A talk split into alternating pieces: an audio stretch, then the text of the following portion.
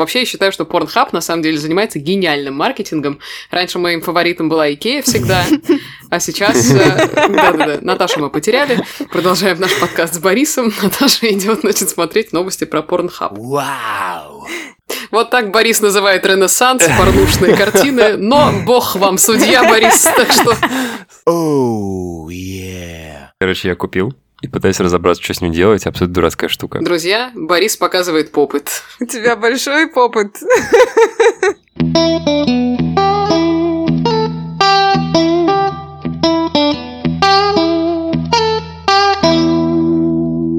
Всем привет, это подкаст «Помни про Омни», новостной подкаст о digital-рекламе. Я его ведущий эксперт по обучению из агентства RealWeb, Аникеев Борис. И я, Наташа Медведева, стратегический менеджер агентства RealWeb. Ой, сегодня у нас необычный гость. Это наш директор по маркетингу из Москвы, а также ведущая подкаста «Ну, пап» Ирина Сергеева. Ирина, привет. Привет, шлю вам большой привет из очень жаркой Москвы. Ой, очень жарко. У нас в Питере тоже тут такая жара, аж асфальт поплавился. Ну что ж, у нас сегодня гость, это значит, что у нас в выпуске будет трое, и новостей у нас будет тоже как минимум три, возможно, даже и четыре. Э, Давайте начнем. Наташа, ты обещала нам рассказать что-то интересное. О, я обещала не просто интересную, но и сложную новость, поэтому крепитесь, готовьтесь, э, потом будет попроще. Супер техническая Да, пошла. да, супер техническая новость. В Яндекс.Директе а, появилась модель оплаты за конверсии при стратегии целевая доля рекламных расходов. И что же это все значит, тарабарщина? Эта стратегия, она подходит для крупных интернет-магазинов, сразу оговорюсь, а, и чтобы понятно было, что маленьким каким-то лендингом и каким-то мини-стартапам это не подходит. Когда происходит продвижение интернет-магазина, чаще всего затраты на продвижение закладываются в стоимость товаров. А люди, которые держат интернет-магазины, часто понимают, что вот э, столько товаров они продадут, они получат такой доход, и примерно из этого дохода какой-то процент можно потратить на рекламу. Поэтому эта стратегия для них супер подходит. И сейчас, а, помимо того, что работает такая стратегия, где можно выбрать, что, например, я хочу потратить 10% от а, дохода моей рекламной кампании а, на, собственно, продвижение. И я могу указать это в качестве цели, а, но помимо этого я еще и могу платить только за конкретные заказы у меня на сайте а, и указать это в качестве модели оплаты. И Директ говорит, что аналогов, по крайней мере, у российских игроков такой стратегии нет. И это все очень круто, и все делается на благо и процветание интернет-магазинов. Как хорошо, боже. Слушай, Наташа, но ведь э, целевая доля рекламных расходов и раньше была в интерфейсе Директа, э, а сейчас что поменялось? Ты имеешь в виду, что раньше была стратегия по рентабельности инвестиций? Ты это имеешь в виду? Э, Я имею в виду, что теперь можно платить Мгм. только за конверсии, но ты можешь зайти издалека и рассказать еще и про Да, рентабельность. а, смотри, Интересно. совсем-совсем раньше, а, давным-давно, работала стратегия по целевой рентабельности инвестиций. И потом она, так сказать, переформатировалась в стратегию целевая доля расходов, да, целевая доля рекламных расходов. И я думаю, что это произошло, потому что э, рентабельность инвестиций подразумевает то, что нужно передавать в Яндекс.Директ данные по каким-то доходам, по ценности конверсии. То есть э, нужно не просто передавать, что человек вот купил вот этот товар за такую цену, но и нужно передавать данные о том, сколько мы с этого заработали сколько интернет-магазин с этого заработал, и часто такие данные либо не было возможности у интернет-магазинов передавать куда- куда-нибудь в Яндекс Метрику, либо они не хотели этого делать, показывать, например, рекламному агентству, сколько они зарабатывают. Поэтому я думаю, что эта стратегия была не сильно популярна. А сейчас они переформатировались просто на то, что вот э, мы настолько-то продали, это в электронной коммерции очень легко считывается, какой мы получили доход, и вот э, такой-то процент от этого дохода мы готовы тратить на рекламные кампании. И ну, это довольно просто, это в в этой парадигме живут очень много интернет-магазинов, для них это очень привычно.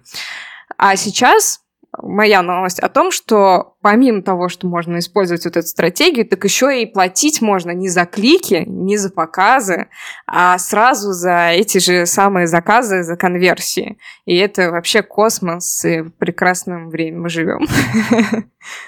Удивительно. Просто космос, детка. Надо говориться, что эта стратегия лучше всего работает, рекомендуется ее настраивать для рекламных кампаний с динамическими объявлениями или со смарт-баннерами, где рекламируется сразу много товаров, и как раз там есть э, данные обо всех товарах. А, и у меня есть э, такое опасение, что если настроить э, стратегию по целевой доле расходов, то может уменьшиться немного трафик и вообще количество заказов, особенно если оплату за конверсии тоже настроить. А, точнее, если настроить неверно, то может все сломаться. Что я имею в виду? Например, если у вас а, по смарт-баннерам обычно была, был ДРР, вот это как раз доля рекламных расходов, был где-то в районе там, 25%, а вы такие устанавливаете 10%, я хочу же 10%, давай работай, директ, сделай мне в два с лишним раза увеличение моей эффективности. И вот если установить вот так, как я говорю, то скорее всего, работать просто не будет ничего, потому что будет мало данных, а, будет, ну, директ будет пытаться как можно дешевле и как можно как-то точечно найти тех людей, которые будут покупать, и, скорее всего, ничего не будет работать, сильно снизятся показы, клики, трафик, и, ну, и, соответственно, станет сильно меньше заказов. То есть нужно очень аккуратно такие умные стратегии настраивать, и понимать, сколько реально вот данная кон- конкретная рекламная кампания приносит э, вот этих самых заказов и дохода, и сколько на текущий момент там ДРР, и сколько вы готовы платить за эти конверсии, и вот, вот это все. То есть у вас уже должен быть какой-то накопленная статистика, на основе которой вы могли бы настраивать вот эти стратегии, чтобы не прогадать.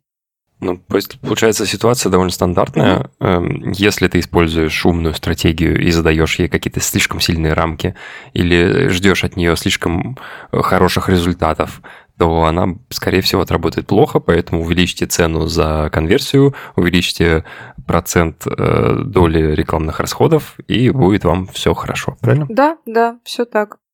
Ворвусь сейчас в Наташин монолог с одним, кажется, важным вопросом. Во-первых, то, что я поняла, Наташа, из того, что ты рассказываешь, это история mm-hmm. о том, что нельзя доверять алгоритмам, как бы хороши они ни были. Всегда своими руками идите и перенастраивайте все за умные штуки, которые, значит, э, автоматом нам предлагают, может быть, что-то и не то. А, ты вначале сказала, что это подходит большим магазинам, а маленьким магазинам и, не знаю, каким-то более-менее стартапам не подходит. Почему так? Ага, смотри, сначала на твой первый тезис отвечу, а, что не совсем так. На самом деле умные стратегии очень классно работают, и на них нужно переходить, просто нужно переходить с умом и понимая, какие есть текущие данные, и э, настраивать э, ну, эти алгоритмы с умом и подходить к этому, ну, не просто так, а вот хочу целевое такое-то значение и просто с бухты-барахты. Ну, нельзя, нельзя так делать. А, так, а по поводу крупных и мелких, а, я тут имела в виду скорее о том, что, в принципе, вот эта стратегия, она подходит для интернет-магазинов.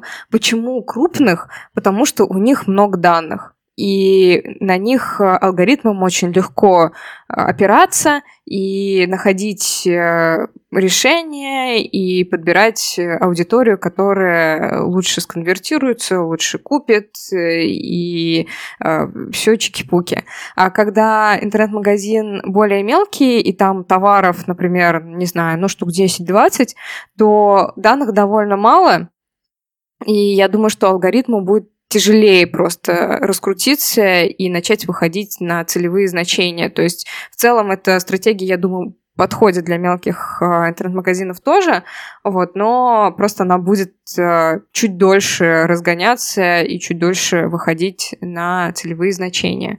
Вот. А по поводу стартапов и прочего всего, я, я как раз имела в виду, что ну, если сайт вообще не интернет-магазин, если это просто лендинг, который рассказывает о каком-то, не знаю, какой-то услуге там, для людей, не знаю, маникюре, например, то, очевидно, такая стратегия вообще не подходит. А что подойдет несчастным лендосам, э, стартапам? Подойдет э, любая другая, на самом деле, стратегия. Это либо оптимизация по конверсиям, если на сайте вообще есть какие-то конверсии, можно оставить заявку или что-то куда-то кликнуть, какое-то целевое действие совершить, то оптимизация по конверсиям вполне подойдет. А, либо просто назначение ставок вручную, если так удобно специалисту, а, либо какие-то пакетные стратегии по трафику по определенному количеству кликов. А, ну, в общем, что душе угодно, в зависимости от цели, которую преследует данная рекламная кампания, можно подобрать любую другую рекламную, ком... рекламную стратегию а, для оптимизации кампании. В общем, Наташа вам советует Пожалуйста, не используйте умные стратегии, если вы маленький интернет-магазин или маникюрный салон. Блин, у меня ощущение, что меня сегодня все неправильно понимают. Либо я что-то не так говорю. Вообще у меня обратное мнение, и даже если ты маленький маникюрный салон, у тебя есть кнопка «Заказать», э, то ты можешь посчитать, сколько ты потратил на то, чтобы человек кликнул на твою кнопку, сколько ты с этого заработал, ты тоже знаешь, потому что он записался на твой маникюр, почему бы ему не использовать оплату за конверсии или там э, стратегию стратегию удержания доли рекламных расходов, э, why not, как говорится, давайте вперед. В общем, э, я бы сделал такой вывод из спича Наташи. И не думайте, что умные конверсии сделают что-то за вас, потому что какая бы умная стратегия не была, какие бы ставки она там не назначала, всегда нужен специалист, который будет сидеть и следить за работой и настраивать э, эту рекламную стратегию для того, чтобы она работала эффективно. А, если вы не умеете этого делать, то вам следует начать с простых э, стратегий. Так, например, вначале мы работаем с ручным управлением ставками, потом мы переходим на оптимизацию по кликам, потом на оптимизацию по конверсии, версиям, и в самом конце, если у вас уже все настроено, и все данные передаются в метрику, хорошо бы вам использовать э, оптимизацию по доле рекламных расходов. Э, но не пытайтесь влезть в эту э, в эту историю сразу же, пока у вас нет данных, э, накопите их и потренируйтесь на других стратегиях. Класс. Спасибо, Борис, подытожил. Прям подписываюсь, на самом деле, под каждым словом. Круто. Ну, хорошо. Тогда давайте закончим с этой новостью и перейдем к новости нашего сегодняшнего гостя, АК хедлайнера Ирины Сергеевой. Ира, что там у тебя припасено? Ей! Ну, во-первых, я хотела бы вытащить очень важный тезис из того, что сказала Наташа. Используйте умные алгоритмы с умом. Я все жду какой-нибудь алгоритм, который можно будет использовать абсолютно без Тупо. ума, и наконец-то, типа, сесть, откинуться на стуле и сказать, от, я маркетолог, просто царь, вообще бог всех алгоритмов, потому что, наконец-то, роботы стали за меня делать что-то эффективно. Вот, это моя мечта. Но я вам принесла новости, которые, конечно, меньше связаны с какими-то математическими восхитительными вещами. Я как человек, который пришел вообще из мира маркетинговых коммуникаций, человек, который любит смысл, а не цифры, стыдно признаться, значит, вот, я вам принесла пару новостей. Я вообще-то хотела занести новость, я считаю, гениальную на этой неделе вышедшую, что Pornhub выпустил путеводитель по музейным коллекциям в стиле классический ню. Но так как я человек высокоинтеллигентный, я подумала, что я, пока это буду комментировать, я вся покраснею, расстроюсь, э, не буду знать, что говорить, как заменить какие-то нехорошие слова на слова хорошие. Поэтому я вам, э, в общем, расскажу про другое. Про что я вам расскажу? Очень зря, очень а, зря. Так как я доморощенный подкастер, помимо своей работы в твоем подкасте э, я слышал, что вы не используете такие темы, но могла бы в, наш, в нашем рассказать. Ну, я вам что, хочу сказать, погуглите, пойдите. Очень интересная история. Я ничего не поняла. Я поняла, что надо погуглить. Новость такая. Соцсеть Clubhouse заключила партнерство с TED, и теперь компания будет предоставлять эксклюзивные подкасты на платформе. По условиям сделки TED может свободно продавать партнерские отношения с брендами или рекламу, и Clubhouse не получит в этом доли. Эм, и первая комната, вот эта интересная фишка, получила название Thank Your Ass Off. А, это что-то про попу, кажется.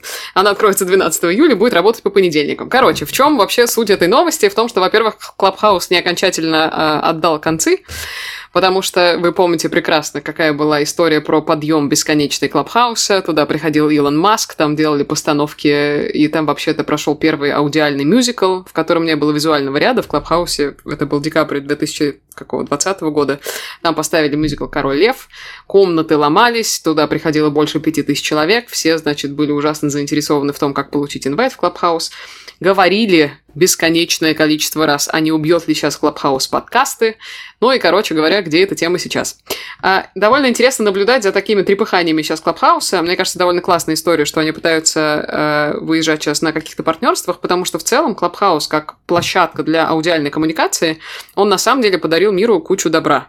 Потому что как только взлетел Clubhouse, тут же аудиокомнаты стали собираться с точки зрения технологий внутри Фейсбука. Тут же разработ... разработчики стали э, делать э, и вводить такой функционал. А Инстаграм, несчастный Твиттер, который уже до Клабхауса тестировал на самом деле такие вещи. Ну и, короче говоря, стало просто понятно, что даже если Клабхаус хлопнется, то мне кажется, что будущее коммуникации в большой своей плоскости лежит именно в аудиоформате и в аудиожанре, потому что людям болтать удобно, болтать можно бесконечно, болтать можно просто, не занимая свои руки, глаза, мозги и другие органы. А, и, в общем-то, это жанр, который не претендует ни на что, кроме, в общем, наших ушей и иногда нашего рта. Вот. А, с точки зрения того, что Clubhouse теперь партнерится с TED, ну, это интересно. TED, на самом деле, делает довольно мощные подкасты. Они постоянно висят в топе Apple, например, если посмотреть на эту историю. И в целом, как площадка для дистрибуции какого-то уникального контента, вот это что-то новенькое. Да? Таким образом, они переползают и в зону влияния, и в зону борьбы с теми же Apple подкастами, с Spotify.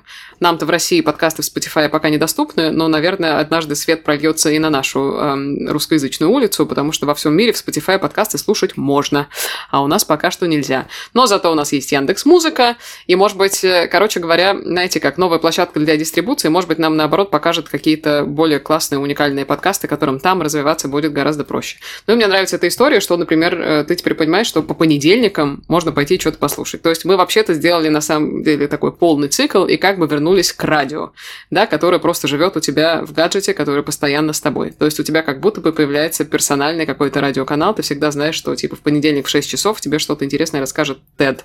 И наконец-то это не будет мытарство по Клабхаусу, как найти хоть одну приличную комнату, где умные люди что что-то говорят, что мне сейчас будет интересно. Потому что это в Клабхаусе, кажется, закончилось уже довольно давно. Как-то так. Угу. Слушай-ка, а расскажи, пожалуйста, в чем э, основная фишка того, чтобы запускать комнаты именно в Клабхаусе, а не делать запись, например, потому что я так понимаю, что будет много людей в комнатах, и, как я уже не раз говорил, крутость Клабхауса в том, что ты можешь ворваться на сцену, поучаствовать в дискуссии, задать какие-то свои вопросы людям, которые тебе интересны. Будут ли пускать на сцену в этих тедах э, всех желающих? Если да, то не превратится ли это в благан? И... Но если нет, что, скорее всего, так и будет, мне кажется, э, чем это лучше, чем тот же самый подкаст или там запись ролика на Ютубе? Понимаешь, как TED — это вообще не тот формат, когда надо из э, зала кого-то выпускать на сцену и давать, мне кажется, кому-то неподготовленному какое-то слово. TED — это вообще-то очень мощно оркестрируемый ивент, который происходит во всем мире. Если кто-то из наших слушателей когда-то пытался получить лицензию на проведение TED в своем городе или в своем, не знаю, университете или в своей компании, да, есть э, лицензирование, которое называется TEDx, там нужно соблюсти бесконечное количество правил, прежде всего с точки зрения подготовки спикеров, а, которые, значит, не уронят э, вот это э, высоко поднятый флаг э, знака качества TED. Поэтому с этой точки зрения, мне кажется, ценность не там. Ценность этой истории в том, что Clubhouse тебе позволяет не просто приглашать людей к микрофону, да, и делать какой-то open talk. Clubhouse тебе позволяет потратить, ну, буквально ноль ресурсов, мне кажется, на то, чтобы выйти в эфир, да, и собрать какую-то аудиоисторию.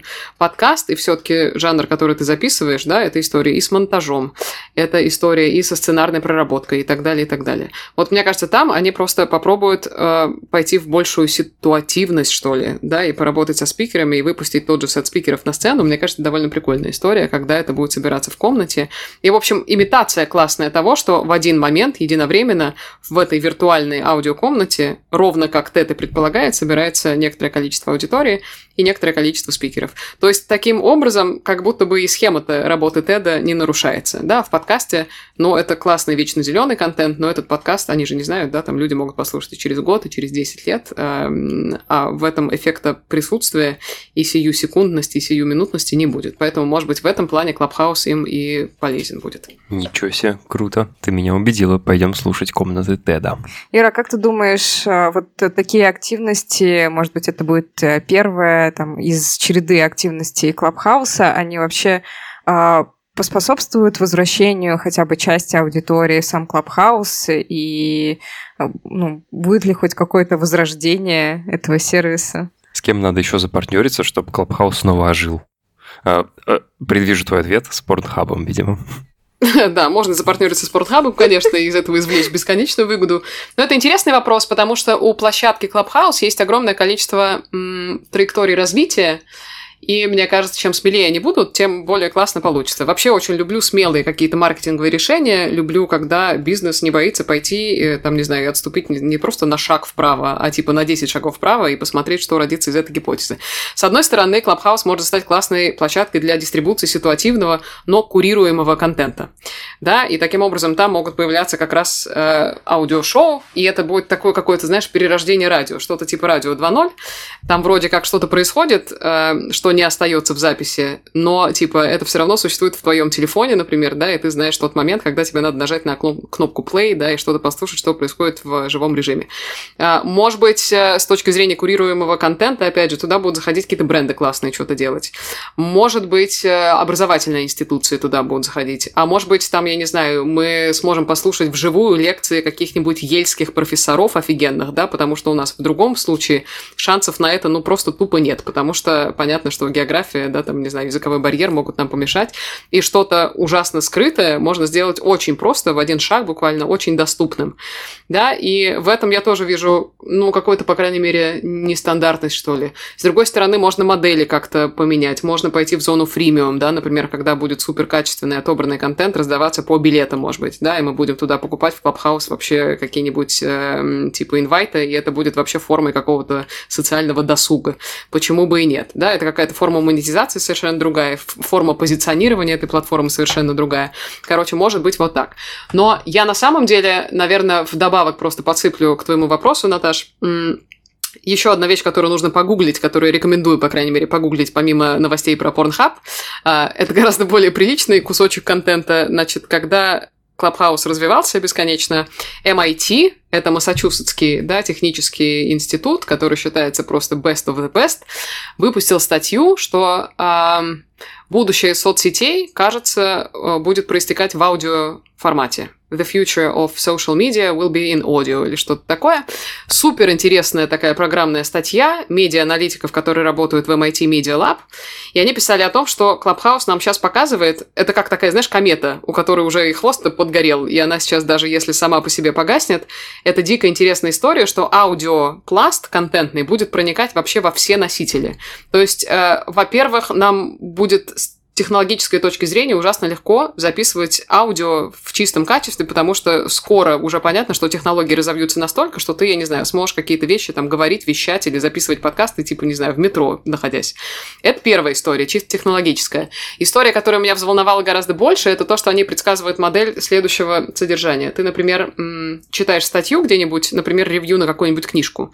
Ты доходишь до конца, и у тебя тут же есть шанс, во-первых, эту статью, да, и там эту книжку обсудить с теми людьми, которые читают этот текст в данный момент, то есть ты мгновенно переключаешься в аудиальную плоскость коммуникации, а с третьей стороны у тебя появляется шанс еще и там, не знаю, поговорить с автором этой статьи, который тоже находится где-то прямо сейчас, типа в аудиальном облаке, который витает над этим текстом.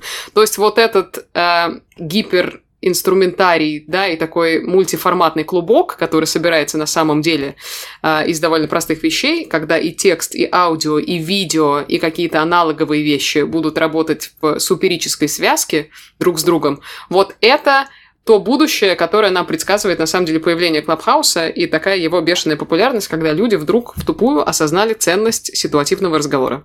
Ну, короче говоря, почитайте статью, супер классная футуристическая штука, как будто черное зеркало, только умненькое. Я уже нашла и сохранила себе, почитаю на досуге. тоже. Так интересно рассказываешь, слушай, с ума сойти. Не зря Да, позвали. давай. Ура. А, Давай тогда не будем на этом останавливаться. Действительно, не зря позвали. Ого, я сижу и сам заслушался с удовольствием. Да я тоже заслушалась уже. А вы говорите так, умные алгоритмы. Давай Вот, друзья. тогда еще новость. Вот какой контент нам нужен, Ира. Приходи к нам каждый день. Пам-пам. Вот так я пришла и завоевала себе место под солнцем. Окей, тогда я вам дам вторую коротенькую статью, которая мне понравилась из э, недавних произошедших. Я сейчас по факту работы своей собеседую бесконечное количество людей. А, собеседование всегда проходит крайне интересно. Э, люди – существа социально сложные, но все, что я имею э, перед тем, как с человеком выйти, собственно, болтать тет-а-тет, это его резюме. И, соответственно, новость, которая меня заинтересовала, поэтому это то, что в Америке TikTok запустил возможность создания резюме внутри приложения. Это моя голубая мечта, чтобы однажды я вместо того, чтобы прочитать 10 абсолютно однотипных резюме, где написано в комментариях, что человек уверенный э, пользователь ПК, э, стрессоустойчивый, эм, что там еще, аналитический склад ума, коммуникабельный, любит сложные задачи и так далее. То есть вот это, это, знаете, можно как игра, есть такая... Да, булшит бинго, когда ты вычеркиваешь какие-то понятия. Вот Бинго, это булшит да. бинго, я могу играть в него бесконечно, на самом деле, когда происходит какой-то найм. А, и вот такие истории, они довольно классные, да, потому что мы все понимаем, мне кажется, кто когда-то брал себя в команду людей или кому только предстоит эта удивительная активность, что человек, чем э, он же упакованный, да, там в лист А4, в, котором написаны про него какие-то приятные вещи. Поэтому если бы можно было каждого человека на этапе собеседования превратить, форсированно причем превратить в креатора, и сделать так, чтобы он эм, условно, да, производил не просто там, не знаю, резюме свое и обновлял его регулярно на уважаемых порталах типа ХХ, а исторгал из себя какие-то контентные вещи, может быть, человек в аудио себе классно бы мог рассказать, да, и сразу было бы понятно и по манере, и по там, говорению и так далее, уже был бы какой-то более плотный слой коммуникации между тобой и потенциальным работодателем. Это, кстати, тоже в пику Клабхаусу, может быть, там можно было бы собирать такие штуки. А с другой стороны, если бы мне люди присылали тиктоки, о, я бы угорела. Я бы с большим счастьем занималась бы довольно сложной и довольно однообразной, поверьте мне, да, задачей собеседования бесконечного количества людей, особенно если идет набор на одну вакансию, да, и ты отсматриваешь огромный пул, а, тебе сложно понять тут же сразу софт-скиллы, да, а мне кажется, вот такие вещи, они в целом довольно полезны. Сейчас на российском рынке происходит, мне кажется, большое противостояние двух систем. Знаете, такое старое и новое. За старое отвечают ХХ, работа.ру и так далее, да, и когда мы идем по стандартному процессу, ты читаешь резюме человека, ты просишь, может быть, его собрать какое-то портфолио или выполнить тестовые задания, а потом э, ты приходишь на собеседование, ну и типа и если ты э, плохой собеседователь, ты начинаешь задавать вопросы типа, кем вы видите себя через пять лет. У меня сразу просто начинается аллергия на эти вещи, но тем не менее это все еще по рынку ходит, потому что я и сама собеседование проходила много-много раз. Ну, короче, всем нам известно. А новый это кто? Новое – это ребята очень приятные, они называются Буду Jobs. Не то, чтобы я с ними как-то аффилирована и сейчас им делаю рекламу, вообще нет, но это классные чуваки, которые э, как раз м, занимаются, во-первых, трекингом тебя как специалиста, да, и подсказывают тебе, как более классно себя представить. И, во-вторых, они работают с огромным количеством форматов, жанров, чтобы из человека вытянуть больше и объяснить, что он за вообще эм, существо такое, да, и поэтому, мне кажется, дико важно вообще использовать весь инструментарий контентный и коммуникационный, который доступен нам, как креаторам, потому что мы почему-то думаем, что, господи, сейчас, когда я иду на работу, надо из себя изобразить что-то другое. А я на самом деле всегда смотрю на то, какой человек в целом в жизни. Мне гораздо важнее понять а, его какие-то внутренние мотивации, его, может быть, внешние таланты, да, которые помогут ему а, выполнять а, работу с точки зрения hard-skill ов. Потому что hard-skill ам – это, кстати, великий совет, который мне дали на моей первой работе, Э, когда я в 22 года устраивалась в компанию BBC, о которой я мечтала, мне кажется, все 22 года тогда своей жизни перед этим. А, и понятно, что они брали абсолютно зеленого, ни к чему не готового человека, но энтузиазма было просто море. И я, когда уходила с собеседования, ни на что не надеясь, мне в конце уже так в спину эм, бросили, что «но мы всему, что нужно, научим, мы человека ищем классного». А, И вот, собственно, так началась моя карьера в том месте, которое мне очень нравилось. Короче, ТикТок всему голова. А, Если устраиваетесь на работу, удивите своего работодателя не просто своим резюме, а какими-то фишечками классными и своими проектами в каком-нибудь мультимедийном формате. Ничего себе, круто. Будем теперь резюме выкладывать в ТикТок. Блин, так давно не искала работу, что мне теперь тоже заинтересовалось, что это за сервис такой, где можно с разных сторон себя показать, где тебя еще и раскрывает. А это платно вообще? Эй, продолжай работать в Real Web. Что такое? Не ищи никаких других работ. Мне просто понравился вообще сам формат какого-то нового сервиса. Сейчас начнется. Пришел директор по маркетингу, после этого текучка в агентстве возросла на типа 20%. Очень удачно я сходила, да. После прослушивания подкаста. Да-да-да. Наташа, хотя бы ТикТок запиши для развлечения. Боря во время того, как я говорила, тут э, стыдливо доставал в камеру Simple Dimple, Борь, или это был Popit. Я заметила, что у тебя был какой-то антистресс там. Я подумала, вот это Боря поколение Z. Вот это кайф. Короче, я купил и пытаюсь разобраться, что с ним делать. Абсолютно дурацкая штука. Друзья, Борис показывает попыт. У тебя большой попыт. Ну, будете смеяться, с попыт тоже история, потому что в моем подкасте «Ну, пап», где я своему несчастному папе пенсионного возраста рассказываю про все модное, диджитальное и так далее, э, я ему эм, заказала э, два попыта, один в форме огромной утки, второй в форме огромного динозавра, и мы с ним снимали, значит, для Инстаграма нашего э, видос. Я ему просто выкинула на стол эту штуку, говорю, пап, что это такое, как ты думаешь? И папа в слезах был просто 10 минут подряд, потому что когда человеку в 68 лет рассказывают, что вообще-то младшее поколение сейчас занимается вот этим, он сказал, что нас не спасти, короче. Вот. Поэтому, если у вас есть опыт, задумайтесь дважды, пожалуйста, да, что вы делаете вообще с жизнью своей. Столько сегодня классных советов. Используйте умные стратегии, задумайтесь о своей жизни, если вы купили попыт, и в дважды задумайтесь, если вы показываете попыт на камеру своим коллегам. Ох. Эм, ну что ж, научно-познавательный новостной подкаст «Помни про Омни» продолжает свое вещание. Что, Ира, спасибо тогда. Ты так интересно рассказывала. Вот я повторюсь, но все равно хочу тебя похвалить. Супер круто было. Это прям э, восхитительная, восхитительная речь. И с удовольствием слушал, что ты говоришь. И спасибо тебе. Э, придется гуглить и про Pornhub, и про вот этот вот сервис. Скажи еще раз, как он называется? Э, про резюме он называется Буду Jobs. Угу. И придется теперь еще и выкладывать в ТикТок свое резюме, так чтобы просто развлечься и собрать 500 тысяч лайков. Ой, Наташ, пойдем. И, кстати говоря, последний, так сказать, гвоздь, э, но такой приятный в крышку этого э, гроба поздравительного. да, конечно, метафора мощная сейчас пошла. Но, тем не менее, короче говоря, сервис Буду Jobs, я сейчас боюсь, конечно, соврать, но почти уверена, что я права, это на моей памяти единственный бизнес, который взял и выкупил себе в управлении независимый подкаст. А, и они, короче говоря, взяли и классных ребят, которые делали подкаст до этого, он, кажется, назывался а, «За соседним столиком», а, взяли и забрали себе под крыло, и теперь это официальный подкаст «Буду Джобс», и там они раскачивают тему, как вообще сегодня современный человек работает, ищет работу и что его драйвит. Вот так. Супер интересно, спасибо. А, в три раза больше рекламы чужих подкастов, чем э, в среднем за все выпуски, которые у нас были. Итого, э, слушайте, слушайте подкаст за, последний, за соседним столиком, а также подкаст «Ну, пап» от Ирины Сергеевой. Окей, что ж, тогда давайте перейдем к моей завершающей новости. У меня сегодня коротенькая, так чтобы сильно вас не утомлять, сразу к ней и перейдем. Facebook запустил сервис Marketplace в России. Э, сервис Marketplace – это такая штука, похожая на Авито. Там можно размещать свои объявления о продаже чего-то ненужного или покупать что-то нужное. Э, в общем, э, аналог Авито, как я уже говорил. Большие красивые картинки с тем, что вы продаете, плюс можно задать местоположение и искать продавцов где-то в радиусе от заданного местоположения. Сразу видно цену, сразу видно описание, все очень удобно. И можно давать рекламу. Давным-давно, когда мы запускали рекламу в Фейсбуке, я видел маркетплейс среди доступных плейсментов, среди мест, где я могу размещать рекламу, но ни разу не видел, что это такое, потому что в России было недоступно. И вот сейчас, наконец-то, все стало на свои места, все стало понятно. Marketplace – это что-то типа в Авито.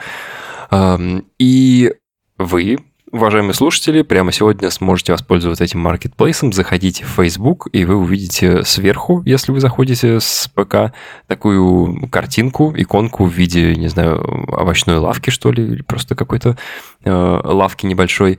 Жмите на нее, и вы тут же увидите целую кучу различных доступных объявлений. Э, Я вот только что посмотрел. Цены, правда, указаны пока что в долларах, но не беда, хотя бы, хотя бы как-то. Вот, можно все покупать, можно все выставлять, поэтому можно рекламировать свои объявления, что самое интересное. Давайте покупать, продавать и делать всякие покупочки. Слушай, Борис, а мне вот теперь интересно, у меня есть какие-то товары, которые я хочу продавать в маркетплейсе Facebook. Мне что для этого нужно сделать? Тебе нужно разместить свое объявление на маркетплейсе. Если ты захочешь, ты сможешь это объявление еще и продвигать. И если ты совсем захочешь, ты можешь свое объявление обычное, фейсбучное, размещать вот здесь вот на маркетплейсе. Как это работает? Э, Раньше ты размещал объявление в ленте новостей или, скажем, в сторис. Теперь ты можешь выбрать еще и э, placement marketplace для того, чтобы твое обычное объявление затесалось среди предложений обычных э, пользователей. Если ты сам обычный пользователь и хочешь что-то продавать, то, пожалуйста, найди это у себя дома, а дальше все по накатанной, размещай э, бесплатное объявление, сделай фотки, сделай какое-то красивое описание и жди, когда тебе позвонят, напишут. А, Кстати говоря, тут есть несколько советов от самого Фейсбука. Во-первых, э, когда вы будете назначать встречу с продавцом, э, убедитесь, что вы идете куда-то с ним встречаться в людное место. А, Если же вы идете на квартиру к другому человеку, то предупредите своих родных или друзей о ваших планах, так, чтобы на всякий случай ничего не произошло. Кроме того, такие советы, как соблюдайте меры безопасности, потому что мы живем в ковидное время, поэтому маски, там, перчатки при необходимости. Э, Надевайте все это на себя для того, чтобы максимально обезопасить себя и окружающих от заражения. И используйте наличные или переводы прямо в приложении вашего банка. Старайтесь избегать ссылок на какие-то платежные системы, потому что это могут быть мошеннические схемы. А, Ну и вообще включайте в голову, потому что мошенников развелось очень много, а вы такой у мамы один. Одна. Слушай, погоди, а получается, что я не могу как-то онлайн оплатить этот товар, и чтобы мне его доставкой выслали. То есть это реально как Авито, мне нужно встретиться с человеком, а, что-то ему передать, или же заехать к нему, или попросить. Или как женщины с детьми просят, чтобы им привезли. Ну да, смотри, тут Facebook выступает исключительно как э, площадка для размещения твоих объявлений. Никаких платежей по этим объявлениям внутри себя Facebook не проводит. И доставки у него пока тоже нет. Если брать тот же самый Авито, у них есть Авито доставка, очень удобная штука. Ты можешь принести свою коробку в пункт приема доставок и отослать ее в любой конец э, России или там, я не знаю, за рубеж можно или нет, не буду врать.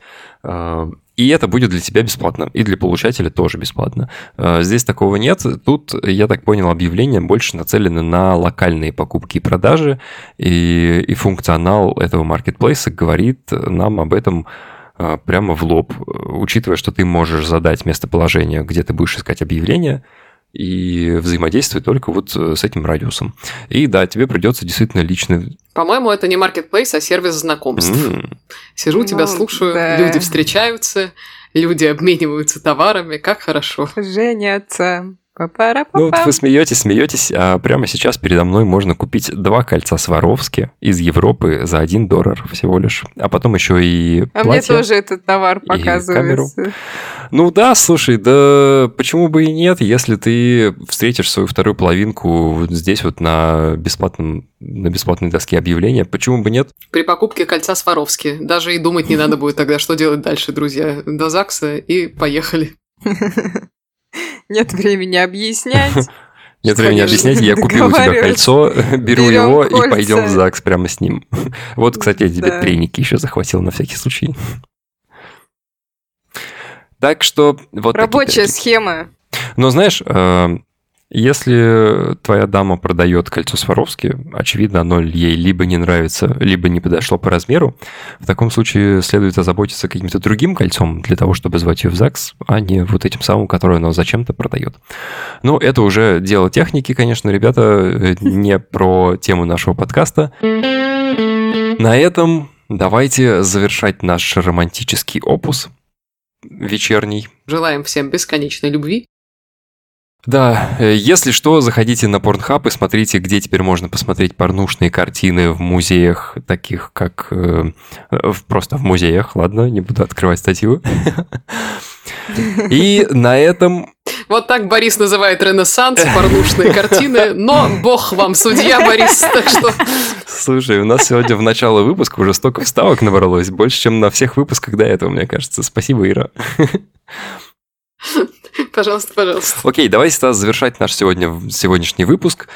А, Еще раз хочу сказать тебе, Ир, спасибо за то, что ты пришла. Ты действительно классно разбавила наш сегодняшний э, подкаст. Это было круто, мне супер понравилось. А, Думаю, Наташа ну, разделяет все мои такие фонтанирующие эмоции. Я в восторге Очень вообще, классно. в полнейшем от Иры. Да, Супер, спасибо, что позвали. Напомню, что с вами была сегодня Ирина Сергеева, наш директор по маркетингу. Я Аникеев Борис, эксперт по обучению. И я, Наташа Медведева, стратегический менеджер. Всем пока! Пока-пока. Пока.